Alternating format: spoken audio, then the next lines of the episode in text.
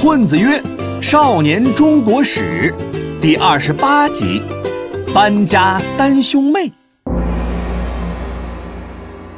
各位同学，大家好。之前呢，咱们提到过，汉明帝重整西域，派了一个叫做班超的去当一把手。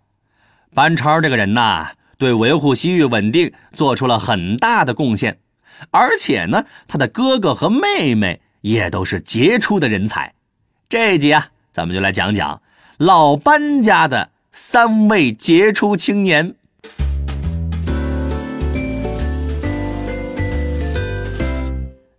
咱们首先来讲一讲班超的哥哥班固。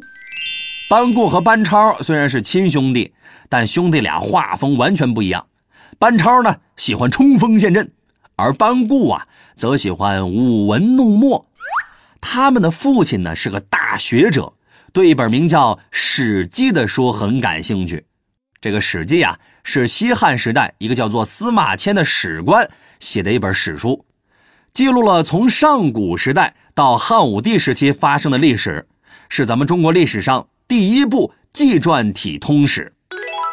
这个班固老爹呢，很喜欢《史记》，哎，他觉得这么好的书不应该就此完结，得给那些催更的读者一个交代。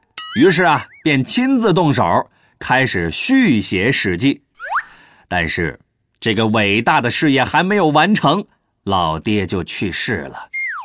作为儿子的班固就接手了老爹的事业，他决定在原稿的基础上重新进行完善，专门记录从西汉建国到新朝灭亡的故事，并且啊，给这本书取了一个名字，叫做《汉书》。这个事儿啊，虽然是件好事儿，但在当时呢，政府是不允许老百姓私自写历史书的。你班固一个小小的平头老百姓，哪有这个资格呀？于是呢，这件事儿就被人告发到了朝廷，班固啊就被抓进了监狱。那么哥哥被抓，弟弟班超就坐不住了，他骑着马跑到帝都洛阳，亲自上访为哥哥申冤。这件事儿啊被汉明帝知道了，他就亲自接见了班超。班超见了皇帝，那哭的是一把鼻涕一把泪呀。我我爹和我哥大半辈子都在写历史书，为的就是把咱们大汉的先进文化传播到全世界。你把我哥抓进来，咱们的先进文化还怎么传播呀？哎，汉明帝听了之后啊，觉得很有道理，就看了看班固的书稿，哎，发现这小子还真是挺有才华的，立马下令将他释放了。并且啊，让他来政府部门工作，不过呢，还不能马上写历史书，先安排一个试用期，给政府写点宣传读物。于是啊，班固就当上了一名公务员因为在试用期间呢表现优异，很快就被转正提拔了。汉明帝看到班固确实是个很难得的人才，就给了他官方授权，让他专心写《汉书》。在中央的大力支持下。班固也基本完成了《汉书》的编写。这个班固啊，虽然是个史官，但他呢也有自己的雄心壮志。他希望啊能为大汉建功立业。他听说有一个叫做窦宪的将军要打匈奴，哎，就加入了他的队伍，在战场上出出主意啊，偶尔还会客串一个战地记者，写点新闻报道。然而啊，就是因为这件事儿。让班固的人生走向了终点。后来呀，窦宪因为谋反被逼迫自杀，班固也受到了牵连，进了监狱。审他的人以前和班固闹过别扭，如今呢，终于逮到了报复的机会。他给班固安了一大堆的罪名，这名伟大的史学家便含冤被害了。班固的一生啊。大部分都贡献在了《汉书》上，这本史学巨著也为咱们的后来人研究西汉历史提供了重要的参考。而他没写完的《汉书》呢，后来呀，由他的小妹妹班昭写完了。班昭和大哥班固一样，都是史学家，但是班昭作为一名女子，哎，学识很渊博啊，写过很多著名的文章，连皇帝都常常对后宫的嫔妃说：“你们没事啊，多跟那个班老师学习学习，多读读书，写写字儿，少看点宫斗剧。”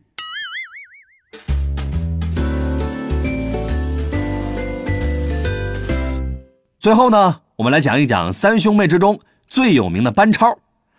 班超啊，在三兄妹当中是个另类，对文字工作呀没有兴趣，一心只想建功立业、报效国家。然而梦想跟现实之间呐，总是隔着一段距离。一开始呢，班超并没有像样的工作，只能靠替政府写公文来赚钱。这离班超的梦想那可是差着十万八千里呢。咦？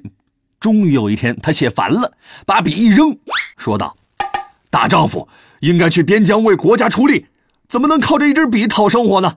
我不写作业了，我要从军。”这就是投笔从戎的典故。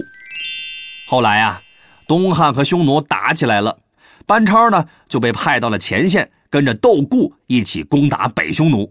没想到啊，文字工作不怎么样的班超。在军事方面却展现出了非常高的天赋，他带兵和北匈奴打了几仗，哎，都取得了不错的战绩。窦固呢非常欣赏他的才能，在战争结束之后啊，就派他出使西域，重新跟那些小弟沟通感情。猛人班超的传奇之旅就此拉开了序幕。班超出使西域，首先来到的是一个叫做鄯善国的国家。刚来的时候啊，这个国家的国王对班超一行人是嘘寒问暖。哎呀，多大啦？家里还有什么人呐？啊，有没有结婚呐？一个月挣多少啊？要不要我给你介绍对象啊？可是啊，没过多久，这位国王的态度就来了个一百八。十度大转变，对班超他们是不管不顾，非常冷淡。哎，嗅觉敏锐的班超马上就意识到了问题，他心想：嗯，一定是这个北匈奴也来拉拢他们，他这个负心汉变心了。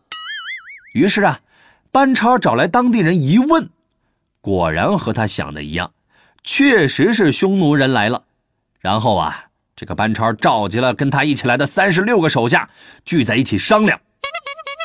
这个现在北匈奴的人也在这里，要是国王脑子一热听了他们的话，我们就活不了了。依我看呢，不入虎穴焉得虎子，咱们应该先下手为强，干掉北匈奴的人，这样国王就只能听我们的了。说干就干。班超带着这三十六个人，趁着夜色冲进了北匈奴使者的阵营。北匈奴的一百多个人呐，压根儿没有想到会有人半夜搞突袭。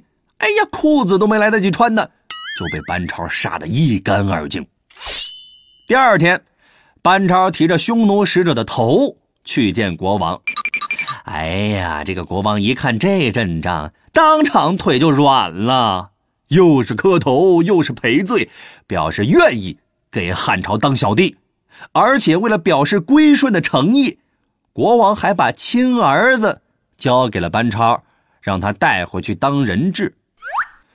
那么，这么一场外交危机被猛人班超完美的解决了，这让汉明帝对他是刮目相看。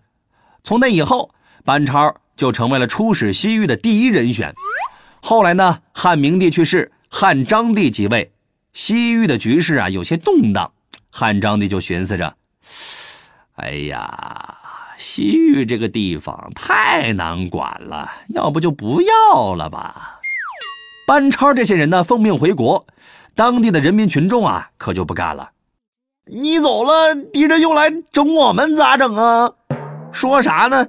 这帮人也不让班超走。班超自己呢，本来也不想走，刚干出点业绩，这么走了太可惜了。于是啊，班超一咬牙，就留了下来了。不过呀，光有勇气可不行，梁静茹给的也不行啊。做事情得有智慧。班超的智慧就是利用西域这些国家彼此间的矛盾，借力打力。于是啊，班超天天带着一帮西域小弟去干另一帮西域小弟，硬生生的把西域给平定了，为东汉王朝保留住了重要的资产。后来呀，汉章帝看班超确实能干，于是给他追加投资，让他专门负责维护西域的稳定。班超用了三十年的时间平定了西域各国的纷争，这个呀就促进了汉朝与西域的交流。他派出去的使者最远的甚至到达过欧洲的罗马帝国。那么为了表彰他做出的贡献呢，中央啊还赐给他一个定远侯的高级封号。那这可是个很高的荣誉了。后来呀，班超年纪大了，想家了。再加上呢，他的小妹妹班昭也给皇帝上书啊，让班超退休回家享福。于是呢，朝廷就把班超啊从西域招了回来。这时候的班超啊已经七十多岁了，常年在外征战，生活条件又艰苦，班超的身体已经很不好了。回到洛阳之后呢，没过多久就病逝了。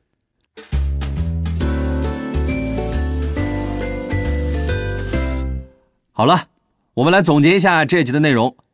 大哥班固编写了《汉书》，使它成为《史记》之后的又一部史学巨著。小妹班昭替班固将《汉书》续写完成。二哥班超击退匈奴，平定西域，保障了国家的边境安全。班家三兄妹都是当时难得的杰出人才。好了，这一集呢，咱们就讲到这儿。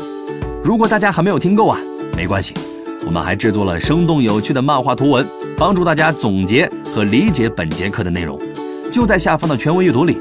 不管是课前预习还是课后复习都很有帮助，推荐大家看一看。好了，我们下期再见。